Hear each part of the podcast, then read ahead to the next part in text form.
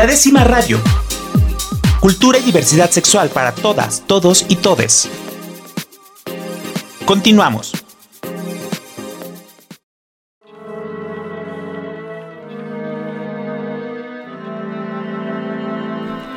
Estamos de regreso aquí en la décima radio y pues vamos a abarcar un tema que luego es de los favoritos y los que más nos mueven. El amor. La búsqueda del amor, el sufrimiento del amor, lo bonito del amor, lo malo del amor y toda esta gama de, colores que, que, que están alrededor de la búsqueda, de la identificación, del tema del amor. Y lo vamos a platicar a partir de un libro que se llama Las aventuras desaventuradas del amor de Uriel Pérez, que el día de hoy me acompaña aquí. ¿Cómo estás, Uriel? Bien y de buenas. Mi frase clásica, diario que nos vemos, Rob. Un gustazo volver a estar aquí, ahora cambiándome la cachucha. Sí, porque hace tiempo, eh, bueno, si quieren buscarlo en Spotify, Uriel eh, dirige una organización civil de, cuidados paliativos, eh, en la cual justo hablamos de cuidados paliativos. Si no sabe qué son los cuidados paliativos, pues vaya a buscar un programa en Spotify para que sepa qué son los cuidados paliativos y a qué se dedica este otro, este muchachón que eh, desde entonces, eh, pues estábamos, eh, desde entonces estábamos platicando un poco de, las historias que vienen en esta novela y que bueno, el día de hoy es una realidad, ¿no? Bien. Ay, sí, muchos años después de empezar a escribir, digo, te voy a contar un poquito de cómo, cómo fue que empecé en el camino de la escritura. Yo empecé cuando tenía 19 años. Ya tengo 28. O sea, hace 9 años de eso. Eh, y Yo creí que no ibas a decir la edad, porque luego dice, eh, hace dos. Y yo así como de, no me cuadran. no, no, no, que se entere la gente. No, tengo problemas con mi edad. Pero empecé a escribir una cuestión más encaminada hacia, digamos, un thriller como de ciencia ficción. Por ahí empezó mi, mis alucines de escritor y el libro está ahí todavía en, el tintero. Pero bueno, pasan muchas cosas en la vida de uno y la verdad es que siempre me he considerado como un romántico empedernido. Y dije, ¿por qué no escribir? Todavía de eso es como, como dice la canción de Mecano, la de soy uno de esos amantes como los de antes de Pipa y Guante o algo así, ¿no? Más o menos, más algo así. Más o menos, me gustaría pensar que ya con unos tintes de madurez emocional y responsabilidad afectiva. Pero no dice nada, pues uno de Pipa y Guante, o sea, como a ver, es muy bonito toda esta galantería que de repente se pierde, digo, no, tanto eh, en toda la parte esta del machismo que está dentro de estas relaciones románticas tradicionales que hemos vivido durante toda la vida, pero toda esta parte del detalle, toda esta parte del enamoramiento, creo que eso es bonito y que de repente también, no sé qué piensas tú, que de repente pues se ha sustituido por las inmediates. Sí, de hecho, justo en esta autorreflexión que creo que todos nos hemos enfrentado alguna vez, ¿no? Pasas por amores, idealizaciones, los desencantos, las famosas puestas de cuerno, etcétera, las etcétera. Relaciones tóxicas. Eh, y también relaciones muy padres, ¿no? O sea, relaciones para quienes se acomodan, decir, oye, tuve una relación abierta y fue una gran experiencia, hubo muy buena comunicación. Creo que en el terreno del romance y el amor hay tanta variedad como gente vemos en el mundo, ¿no? La famosa diversidad, que es padrísima, pero justo con esta intención de hacer una reflexión de qué implica el amor en la vida de cada uno de nosotros, surge esta novela. Y es una novela muy ligera. Hay gente que le brinca el título por ahí, anécdota personal.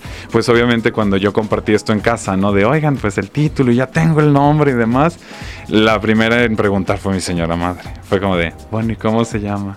Y ya le dije, las aventuras, desaventuras del amor. ¿Cómo que desaventuradas?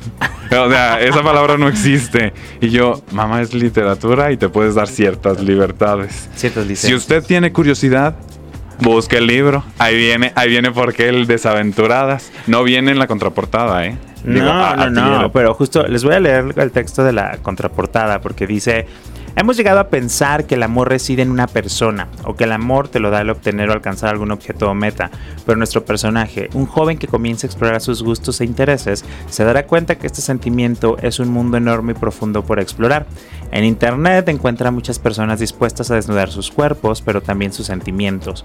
Aunque, ¿qué dirá la familia, los amigos? Sus desaventuras comenzarán cuando entre a la facultad y al mundo virtual, donde encontrará esos amores del otro lado del gran charco y decide atravesar la pantalla para conocer a esos chicos que encarnan sus más grandes ilusiones. O sea, aparte es internacional. Chan, chan, chan. Con humor acompañado de una que otra lágrima y el uso del lenguaje virtual, Uriel Pérez nos muestra esta novela en la búsqueda del sentido del amor. Explora la diversidad desde la cultura virtual y gay a través del internet y las apps de liga en México y en Europa, para así darnos una visión juvenil de quien busca su identidad al confrontar tanto sus ideales como sueños en el mundo de la familia, los amigos y los amores. A ver, esto me suena muy biográfico. ¿Qué tanto es biográfico y qué tanto es.? Fíjate que ha salido ficción? mucha inquietud de eso, ¿no? Digo, la verdad es que digo, muchos de los libros, y, digo, y muchos cuando es la primera, la primera publicación, tienen un fuerte contenido biográfico, ¿no? Digo, es como la pregunta obligada, porque obviamente sabemos que tiene tintes, pero, o sea, mm, quizá puede estar, estar basado en muchas de las de algunas aventuras que te tocó vivir. Eh, Fíjate que a mí me gusta definirlo como una recopilación de anécdotas. Y muchas de esas anécdotas son de personas cercanas. Ok. O sea, digamos que es como un collage, por decirlo de alguna manera, de las experiencias en conjunto de gente que, con la que me he topado, ¿no? Y creo que eso lo hace muy interesante y aparte también es como muy vigente. Ok, pero entonces, o sea, sí puede que haya algunas anécdotas personales, puede Sí. que haya algunas anécdotas que conociste que no necesariamente son tuyas y que están plasmadas que en un en un, en un personaje. eh, Sí, fíjate que es un personaje, creo que parte de lo interesante o de la intención de la narrativa, eh, quienes lo agarren y lo lean se podrán dar cuenta que el personaje no tiene un nombre. Nunca se le da un nombre al personaje. Y eso va con una intención realmente de que te pongas la cachucha del personaje, ¿no? De alguna manera, parte de la intención en esta narrativa es decir, conecto con el personaje porque me adueño de estas experiencias.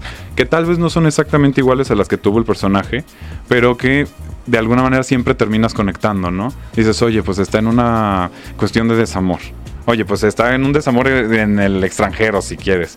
Pero que uh, no importa en realidad el país en el que esté, todos hemos vivido esas sensaciones. Entonces, es una narración, me gustaría decirlo, como muy ligera.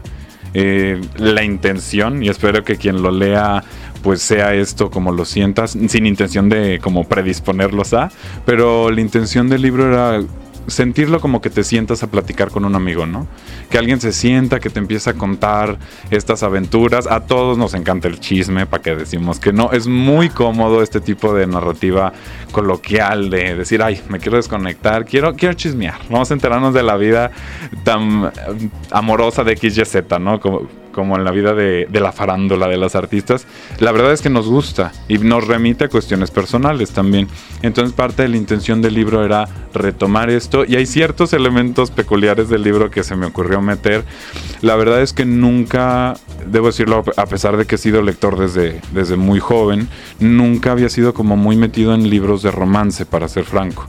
Y en literatura juvenil lo que me había sucedido es que mucho de lo que yo me encontraba de literatura juvenil retrataba este universo eh, voraginoso de los jóvenes, mucha fiesta, estas crisis existenciales. Por ahí hay un libro que se llama La soledad de los números primos, no recuerdo ahorita el autor, que es un autor italiano, pero era todo este retrato de una juventud alocada, enfiestada, desmadrosa que de alguna manera creo que es padre que uno lo retrate y mucha gente se puede vincular con eso, pero parte de la intención del libro también era retratar otro tipo de población que también tiene otro tipo de historia y que no necesariamente es esta de lo alocado, la fiesta, sino de un chico que quiere descubrir, ¿no?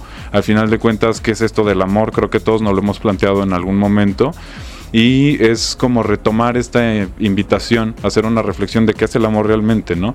Que muchas veces hay gente que la reducimos a las relaciones, es decir, oye, pues es la cuestión romántica, el vínculo afectivo y demás, y creo que es parte de lo rico de, de la literatura, ¿no? Es una invitación a hacer una reflexión de un tema, la presentación del libro se hizo ya hace más de un mes más o menos, y me llamó mucho la atención que una de mis primeras lectoras fue una jovencita de 15 años.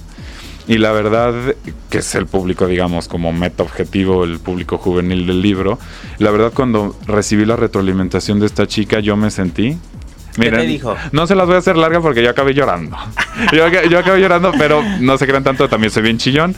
Entonces fue muy conmovedor ver el cómo también a ella le reflejó una realidad que ella sentía que existía, pero que de alguna manera no palpaba Y entonces al leer el libro dice, es que sí existe este tipo de personas, sí existe este tipo de reflexiones, también puedo yo sentirme de esta manera. Y no quiero andar mucho en lo que me dijo porque creo que vale la pena que lo lean, porque hubo sí comentarios que ella me dijo, me dijo de hecho grabé el audio así. Si me estás escuchando en estos momentos, sí grabé tu, tu opinión. y la verdad creo que es un tesoro, o sea, al final de cuentas cuando yo he podido coincidir con algún lector, les comento eso, ¿no? Me gustaría saber qué te pareció recibir la crítica, creo que también es súper importante. Por ahí ya también luego los errores de dedo que nunca faltan en las publicaciones y demás. Luego uno ve y todas las letras disgrafiables, las que cambias y demás, dices, bueno, pues ya ni modo. Hay impreso.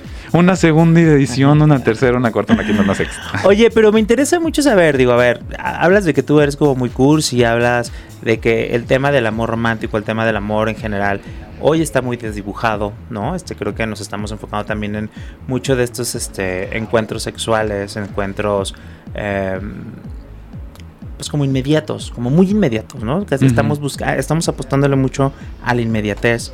Em, ¿Qué te dejó como en reflexión personal este libro al momento de estarlo escribiendo, estarlo revisando, repasándolo? O sea, ¿cómo te impactó de cuando lo iniciaste a escribir a cuando lo estabas terminando las últimas revisiones? ¿Qué te dejó a ti como, como persona? Mm, creo que lo pudiera dividir el proceso de la escritura en dos cosas. Eh, lo primero siempre es un proceso terapéutico. O sea, es un ejercicio de reflexión cuando tú estás de alguna manera redactando, buscando las palabras y plasmando sentires. Creo que es muy valioso y la verdad es que te sientes de una manera al iniciar y te sientes de una manera muy distinta al terminar, ¿no? Todo el proceso creativo. Y si lo reduzco yo tal vez de alguna manera a decir que fue un proceso terapéutico, ¿no? Entonces una invitación, oye, ¿tienes algo que escribir? ¿Tienes algo que redactar, algo en tu ronco pecho que de alguna manera no has podido plasmar o que no te atreves a tocarlo con una persona de manera directa? La escritura me parece una buena herramienta y puede ser una puerta de entrada para luego compartirlo con alguien, ¿no? Y hacer un proceso de conexión. Lo retomaba mucho, por ejemplo, ahorita con la invitada anterior que estuvo en el mismo programa, decía, creo que mucho de lo que a veces nos falta es esta parte de conectar, ¿no? Sentarnos, tener este contacto humano que ahora las, eh, los medios y demás, lo digo también como internauta y dependiente del celular en un proceso también a veces de desintoxicación. Decir, bueno, ¿cuándo quiero recuperar yo este espacio de contacto humano uno a uno, en vivo y en directo? Y creo que el libro me reencontró con eso de alguna manera. Y la otra parte, eh, referente a la escritura, pues es mucha reflexión que haces referente a un tema. A veces tú empiezas con un trabajo y una idea y terminas dándote cuenta cuando tú escribes un libro la primera etapa, digamos, después de que lo escribes, quedas como muy sensible, ¿no? O sea, llega la gente y, oye, y es que esto no, esto sí y esto no. Y también fue un aprender a decir, oye, pues acepta la crítica. O sea, hay partes del libro, sí es como, entre comillas, tu hijo, que le dicen tu librijo, pero también vale la pena enriquecerlo. Fue un proceso muy interesante con mi editor, con Ricardo, del editorial eh, Palabras Ambulantes. Ya después le, le haré más publicidad a este muchacho, porque iniciamos el proyecto juntos. Él empezó con su editorial al tiempo que yo empecé el libro él me ayudó muchísimo con la corrección de estilo, texto. El libro era más largo, por ejemplo, eran 300 y tantas páginas. Y al revisar. Uy, empezaron a mochar, mochar, mochar. Efectivamente. Y al principio luego estás como muy sensible y dices, no, es que es importante. Y con el tiempo también enfrié cabeza y dije, pues es que realmente no es importante, ¿no? O sea, hay personas a veces profesionales externas, porque bueno, mi área no es esa, soy médico, pero que ven y que te aclaran muchas cosas. Entonces también, aparte del proceso, digamos, de autoaprendizaje mediante la escritura, hubo un segundo proceso de aprendizaje a través de los puntos de vista de alguien profesional que se dedica a eso. O sea, corrección de estilo, texto, que está más versado en el arte de las letras que uno, ¿no? Oye, y es que eso también está, está bien eh, interesante cuando te enfrentas a este quehacer literario, porque luego uno eh, escribe todo creyendo que es la obra magnánima y que ya todo funciona y que no se le debe mover nada. Le dice, oye, esto no, esto sí, esto no, esto sí. Entonces es como aprender a soltar y eso, ¿no? Como aprender también a generar este... De, ok, vamos confiando, vamos confiando y es difícil en esta parte. Y en ese sentido, tomaste cursos, tomaste talleres, digo, ahorita que, lo mencionabas, que no lo mencionamos al principio, digo, por lo que te dedicas, este, Uriel es médico general egresado de la UDG y ha trabajado en, la Fundación Mexicana de Medicina Paliativa y Alivio del Dolor en Cáncer, eh, para la cual es director, y en muchos eh, temas de donación, causas sociales y filantropía. Y bueno, pues sorprende también como que, digo, me imagino que muchos de tu entorno, personas que te seguían en redes o del trabajo, pues les tomó por sorpresa que, que dijeras, tengo mi primer libro. ¡Tarán! Sí, fíjate que nunca hice como gran aspaviento, ¿no? Previo a la publicación del libro, más bien fue como, miren, existe. Y creo que sí hubo más de alguno que se sorprendió. Eh, debo confesar que yo desde muy chico he tenido contacto con la literatura porque en casa han sido muy inquietos, ¿no? También por esta parte cultural. Lo dejo en cultural porque la cultura es muy, muy amplia, ¿no? Y las bellas artes son un montón. Pero siempre tuve esta inquietud, la verdad me considero que tuve una etapa de lector ávido, ahora en la vida laboral no tanto pero de alguna manera de ahí surgió la inquietud, creo que de niño de haber tomado algún curso y demás, nunca nada ya a nivel profesional, ¿no? Ya una vez que entré en la carrera, medicina es muy absortiva, muy demandante y ya cuando empecé a trabajar en las causas sociales, la verdad es que pues salieron igual o peor que la carrera. Entonces sí me he especializado más bien en cuestiones administrativas y cuestiones de la sociedad civil, que pues digamos es mi proyecto profesional, pero un proyecto personal que ya traía arrastrando desde hace años, desde mis 19, que era esta inquietud por escribir, se pudo conjugar un poco en esta escritura del libro con lo que hago en, el, en mi quehacer profesional, ¿no? que es también invitar a la gente a la parte de, de la filantropía, del ayudar a los demás. Y creo que no había mejor manera de invitar a las personas a hacer una reflexión sobre lo que implica el amor mediante una novela ligera, ¿no? Oye, muy bien, vamos a un corte aquí en la décima radio. Este, por aquí Rafa nos va a sorprender con una bonita canción. Ahorita que, vayamos al corte. Y regresando seguimos platicando. Seguimos platicando para ver qué nos vamos a encontrar en estas desventuras desaventuradas, desventuras del amor. Mm, está bien, desventuras. Desventuras. Para fines prácticos y correctos. bueno, yo soy Rob Hernández. El día de hoy estamos aquí en la décima radio a través de 96.3 FM. Y bueno, también usted nos puede, digo, si el día de hoy nos está escuchando por el radio y después quiere escuchar este o los demás programas padrísimos de Jalisco Radio, jaliscoradio.com también hay transmisión en vivo. Por ahí también nos puede encontrar. Y bueno, pues vamos, regresamos y de mientras, aquí joteamos. Or capital H I M M M M M. Just put your paws up, cause you were born this way, baby.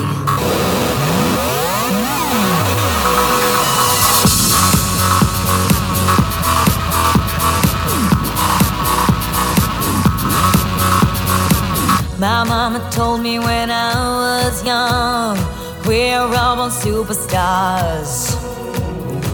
She rolled my hair, put my lipstick on, in a glass of her boudoir. There's nothing wrong with loving who you are, she said, cause he made you perfect, babe. So hold your head up, girl, and you'll go far.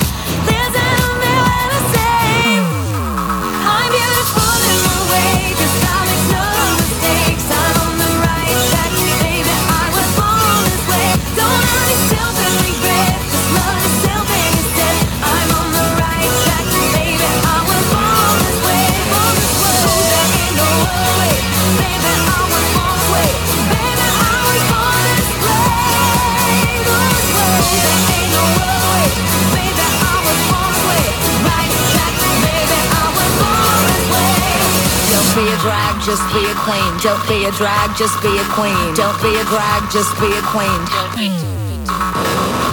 Give yourself prudence and love your friends. Subway kid, rejoice your truth. In the religion of the insecure, I must be myself, respect my youth. A different law is not a sin. Believe capital H I am.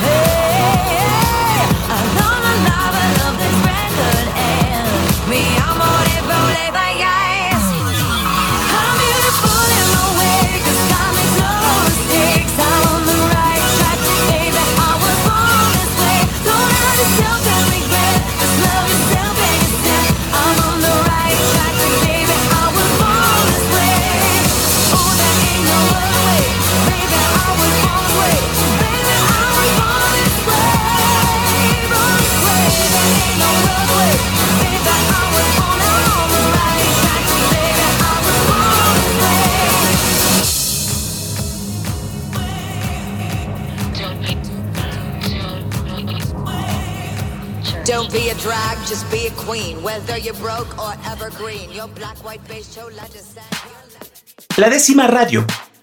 Cultura y diversidad sexual para todas, todos y todes. Regresamos. La décima radio. Cultura y diversidad sexual para todas, todos y todes. Continuamos.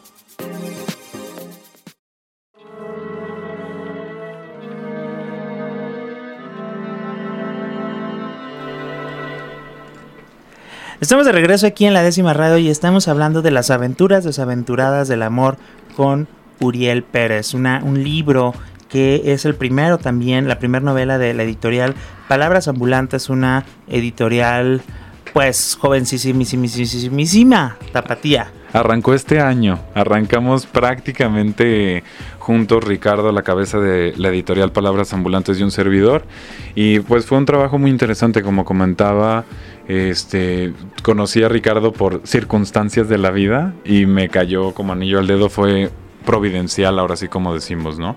El, el que él pudiera leer el texto y ayudarme en la corrección de estilo y texto. Y bueno, de redacción y todo ese show mágico maravilloso. Y la verdad es que yo estaba buscando editorial y él estaba aconsejándome en este proceso de, oye, pues mira, hay varias editoriales y demás. Y por ahí vi una publicación que él estaba empezando su editorial, así como cortando casi casi el listón de feliz de tener a, la editorial. Y le dije, oye, ¿y tú tienes editorial? Casi casi le reclamo, ¿no? ¿Y por qué no me lo ofreciste? y ella me dijo, bueno, es que no sé si quisieras trabajar conmigo, que voy arrancando en la editorial o pues buscar un editorial que ya tenga más años de experiencia en el mercado. Y la verdad, como el trabajo y el trato fue tan bueno, dije, me gustaría seguir trabajando con palabras ambulantes, cuando me enteré el nombre, ¿no? Y eh, obviamente pues estas miras, ¿no? A crecer juntos. Uno como autor Nobel que acaba de empezar a lanzar su trabajo al mundo y él como editorial joven que también está lanzando su trabajo al mundo, ¿no? Ya tenía creo que un par de publicaciones antes de la novela de las aventuras desaventuradas del amor. Y le dije, bueno, pues ojalá esta sea tu primera novela. Si quieres y te late, vamos juntos al proyecto. Y afortunadamente, pues la respuesta fue sí, ¿no? Eh, hizo clic con el texto y creo que eso también es muy importante cuando tu editorial de alguna manera pues ve el mensaje que tú plasmas en un libro y también lee mensajes diferentes a los que tú puedes tener, pero sin importar esta diferencia de mensajes que puede captar o no. Decir, bueno, en, conjunto el libro y el trabajo me gusta, ¿no? Y sí va con la línea del editorial, que creo que también eso es otro tema. Sí, es, esto de industria, es una industria como, y como industria pues tiene como sus caminos y, todo este tema, ¿no? Entonces, pero en ese sentido, ¿cuál es el, qué es lo principal que te movió a escribir eh, estas anécdotas, estas historias que se plasman en la novela? ¿Qué es lo como lo que más te, te mueve a ti como autor de, de, decir, de invertirle tanto tiempo a este libro y tanto esfuerzo incluso. Sí, digo, fueron varios años de trabajo, de muchas cosas, de tocar muchas puertas, muchas metidas de pata, pero creo que cuando uno publica un libro, y lo digo porque también lo sabes como autor, eh, uno lo hace porque cree en el mensaje que está plasmando, ¿no? En sus letras y en, y en este trabajo escrito. Y la verdad yo creo que eso es lo que me llevó a decir, vale la pena invertir tiempo, trabajo, dinero, esfuerzo y todo en que salga el libro porque creo que hay un mensaje que puede ser valioso para, para, la sociedad, en especial pensando, digo, aunque muchos lo catalogaban, y yo incluso lo catalogo como una novela juvenil por el personaje y por la reflexión que está situado, la verdad es que también varias de mis lectoras han sido ya personas maduras, ¿no? De más de 50 años, y que creo que es interesante que se reencuentran con un mensaje bonito, reflexivo sobre lo que implica el amor o también se topan con una generación muy diferente. Porque muchas de las cosas que están plasmadas en el libro y de las experiencias son gente que tal vez hace 30, 40, 50 años no vivió, ¿no? La realidad del Internet, de cómo se ha vuelto incluso más rápida la manera de relacionarse, ¿no? O esta parte que decías más desechable, porque ahora pues es muy fácil pasar perfil, bloquear, adiós, cortar el canal de comunicación, que tal vez antes cuando había un vínculo directo, que sabías dónde vivía la persona, ¿no? O era tu vecino y podías pasar enfrente de la casa. Oye, pero es que si es bien diferente, por ejemplo, yo identifico tres cosas, por ejemplo, yo les es que de repente a mí ya se me olvida cómo ligar en persona. O sea, ¿cómo llegas y abordas a una persona desde decir, ay, oye, este, me gustas, o sea, sabes, ya te da miedo todo, ya no sabes cómo decirle, oye, me gustaría invitarte a salir, ya, no sabes que si la otra persona lo va a tomar bien, lo va a tomar mal, porque ya estamos muy acostumbrados al mensaje directo en las aplicaciones de, ¿qué onda? ¿Quieres? ¿No quieres? Este, tras, ¿no? Entonces, y no necesariamente Grindr, Tinder, Bumble, incluso está en Instagram o Facebook, ¿no? Sí, en las redes sociales convencionales. Exacto, cambia mucho, cambia mucho como la dinámica y, las habilidades. Yo también les digo mucho que, me encantaba eh, cuando yo estaba joven, digo, que creo que somos más o menos de la edad, entonces... que, era como eh, que a, a, través de la literatura ligábamos, porque era como, ¿cómo eran los chats? ¿Cómo eres? No, pues que mide 1,78, pelo negro, chino, eh, tal talla, peso. Eh, o sea, literal era describirte a partir de, una creación literaria. Entonces, pues se echaba más la imaginación también, ¿no? Entonces, todos estos procesos son bien diferentes. Sí, creo que ha sido una transformación, digamos, de códigos sociales, ¿no? Habrá gente que le tocó desde hace muchos años este modelo de vivo y en directo y vas a querer que nos conozcamos y salimos, sí o no, ah. si no, ni me hagas perder mi tiempo en directo, ¿no? Y ahora en las eh, relaciones virtuales, que también luego se da mucho el distanciamiento. O sea, sí, sí, sí, sí, sí, pero no. Y creo que a todos nos ha pasado estar en alguno de los dos escenarios, ¿no? Como el que quiere conocer a alguien y no hay esta proximidad o como el que nos quieren conocer y decimos que sí, pero no decimos cuándo. Y, Hay por no decir que no. Hay por no decir que no. Y es complejo porque luego también en las redes sociales em, que te dan acceso a un, digamos, mercado, por decirlo de alguna manera, muy amplio, también luego te puedes bombardear de, de contacto con gente. Entonces puedes estar con 3, 4, 5 personas a la vez platicando. Y no quiero darle un juicio de valor, ¿no? No que esté bien o que esté mal, sino que son cosas que nos suceden hoy en día y que creo que vale la pena plantearnos, reflexionar y decir, bueno, ¿qué podemos hacer como sociedad y qué realmente está repercutiendo en cómo convivimos, cómo nos relacionamos o qué de nuestro entorno nos lleva a buscar este tipo de, lugares, ¿no? También de escape. Porque tú puedes decir, bueno, tal vez ahora el ritmo de vida es súper, súper acelerado y trabajas y llegas a tu casa y tienes dos horas, ¿cuándo vas a tener tiempo de salir a irte a conocer a alguien y ligar en vivo y en directo, que implica tiempo, esfuerzo y demás? Tal vez es más cómodo y es más fácil desde el celular, ¿no? Sí, pero creo que también es necesario que nos demos esos tiempos, porque si no nos se nos hace muy fácil tenerlo todo a un clic. Y se nos hace fácil, pero no es tan fácil, creo, al, al final. Mantenerlo, por darle su... A ver, a todo hay que darle tiempo. Sí. ¿No? Entonces, si tenemos todo muy a la mano con el clic, pues después cuando ya tenemos la relación y ya no la podemos sostener a base de un clic, pues ahí es donde viene todo el problema, ¿no? Sí, ya el plantearte la, realidad. Exacto. el más allá de las fotos, el más allá del mensaje bonito. Y creo que vale la pena retomarlo, o sea, volvernos a plantear que este tipo de, de vínculos humanos, pues realmente que considero son los más valiosos. O sea, el vínculo en vivo y en directo creo que siempre va a tener más peso que lo que podamos tener a través de las redes. Y también aprovechar las ventajas que puede ofrecer la virtualidad. Y eso, digo, no, no lo vamos a ver tal cual, pero es una de las reflexiones que vamos a poder tener en las aventuras desaventuradas del amor. Mm, claro, claro que yes. claro que yes. Creo que lo importante eh, o lo que se pretendía en el texto era retratar justo esta realidad, ¿no? Y hay eh, bastantes partes que son como autorreflexivas. Parte de la narración, parte de la autorreflexión del personaje. Decir, oye, lo que estoy haciendo está bien, está mal, o bajo qué filtros yo también juzgo que está bien o está mal. Porque habrá cosas probablemente en el texto que uno pueda leer y diga, ay, no, este está súper mega estricto, ¿no? O sea, ¿cómo que eso está mal? Yo lo hago y lo vivo y no pasa nada. Pero creo que lo más importante es justo esta parte autorreflexiva en la que uno va determinando sus propias normas de conducta, ¿no? Y unas normas de conducta que también busquen ser lo menos perjudiciales para el otro. Y creo que es valioso justo esto y, pensado en un público juvenil, porque muchos de los chiquitines, eh, yo digo chiquitines porque ya los veo muy chiquitos a los de 15 años, pues también están en este camino de descubrimiento y a veces hay ciertas barreras que uno vive, ¿no? Generacionales, decir, oye, ¿cómo toco esto? toco este tema con mi. Ah, temas. Eh, claro, claro. Digo, también puede pasar en, la otra área, ¿no? Oye, ¿y aquí qué hago? Porque también, también sucede. Uno ve muchas cosas en internet, pero en la realidad te la topas y dices, ¿y ahora? Pues mira, encuentra la manera. Digo, la humanidad tiene muchos años siendo humanidad, entonces hasta intuitivo es si quieres. Sí, y ahora con tanto tutorial que hay disponible allá afuera, pues bueno. Pero también es parte interesante porque todo eso se, eh, se retrata en diferentes momentos de la historia, ¿no? Y creo que es lo divertido también.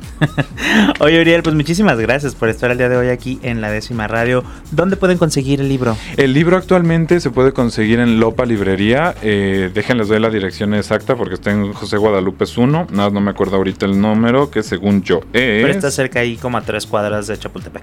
Sí, efectivamente, pero les doy el número exacto que ando en trámite, bueno, mi editor, mi compañerísimo Ricardo está ayudando para colocarlo en Gombil y demás. Los invito a que sigan las redes de Palabras Ambulantes en Instagram, arroba Palabras Ambulantes, para que vean otro tipo de trabajos que también tienen. Y obviamente ahí se están subiendo, ¿no? Una vez que se logran las gestiones con diferentes librerías.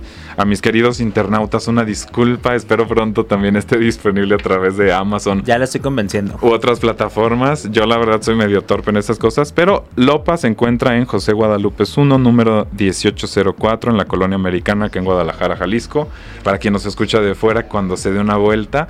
Y también este, pues pueden contactar a la editorial, porque estoy viendo yo también la posibilidad de hacer envíos a gente que esté fuera. Yo tengo parte del tiraje. Si contactan a la editorial y demás, obviamente estaría dándoles lata con el maravilloso costo del envío. Eh, pero si están en posición de hacer una inversión para conseguir el libro, yo encantado de que mi, mi trabajito y mi escritura llegue con ustedes. Muy bien, pues bueno, vamos a, aquí a, leer las aventuras desaventuradas del amor de Uriel Pérez. Y pues muchísimas gracias por estar de hoy aquí en la décima radio. Encantadísimo, Rob. Y bueno, pues se acabó el día de hoy. Estuvo muy interesante el programa. Vaya ustedes a Spotify, síganos en redes sociales para que se esté enterando de qué, qué entrevistas vienen después. Y bueno, pues yo soy Rob Hernández y esto fue La Décima Radio.